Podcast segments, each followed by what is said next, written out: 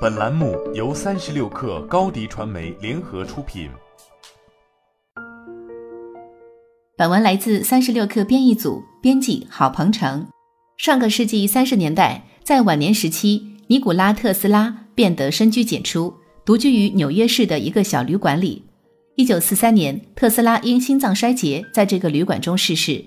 虽然特斯拉的人生的最后阶段赤贫如洗，环堵萧然。其在世的八十六年间，为人类发展史所创造的智慧和财富名垂竹帛，功标青史。这位塞尔维亚裔美籍科学家一生中取得了三百余项专利，他的一系列发明为现代科技奠定了基础。电动机、无线电能传输、荧光灯、激光、远程控制以及交流电系统等现代科技中，都离不开特斯拉的个人贡献。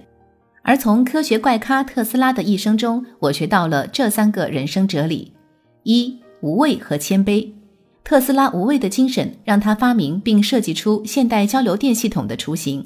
他甚至与发现直流电的爱迪生死磕，并坚持认为交流电比直流电更好。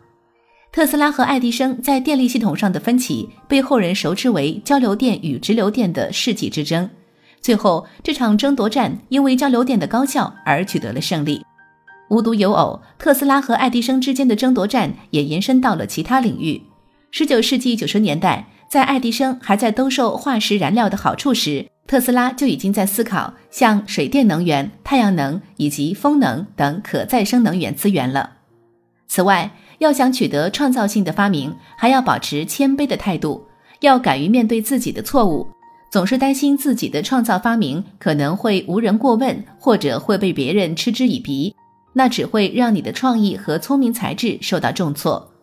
勇敢无畏地提出自己的想法和观点，即便这些想法和同事及领导的观点背道而驰，在自信又充满好奇的管理者眼中，非常规思维者可以被看作是奇才。二，坚信坚持不懈必有回报。根据有关特斯拉的童年故事。特斯拉从小就在能源方面有非一般的见解。年轻时的他就曾梦想利用尼亚加拉大瀑布的水力来发电。1887年，他成功的发明了利用交流电来进行长距离电力传输的技术。不过，他的发明在当时并没有立即受到青睐。直到1893年，在芝加哥举行的世界博览会，特斯拉终于有机会将他的想法展示在世人眼前。当他真正做到的那一刻，让在场所有人都叹为观止。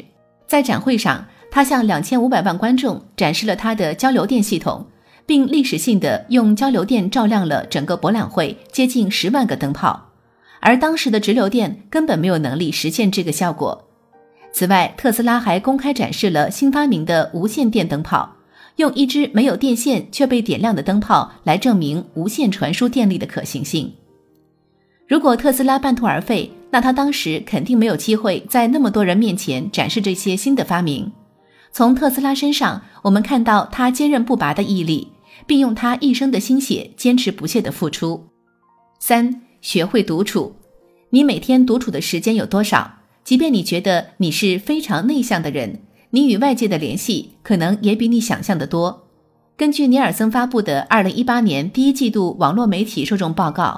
美国的成年人平均每天在看视频、阅读或收听媒体信息等与媒体交互等方面耗费超过十一个小时，再加上平均八小时的睡眠时间，以及日常和家人相处、与朋友社交的时间，我们真正留给自己的时间寥寥无几，所以我们也没有太多创造性的成果。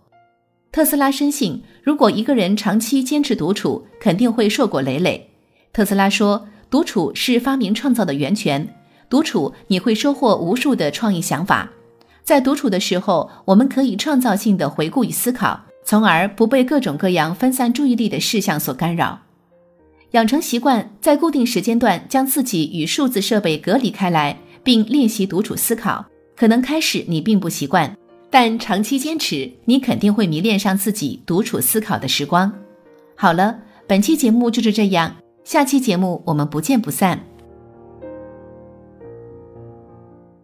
欢迎加入三十六氪官方社群，添加微信 hello 三十六氪 h e l l o 三六 k 二，获取独家商业资讯，听大咖讲风口，聊创业，和上万课友一起交流学习。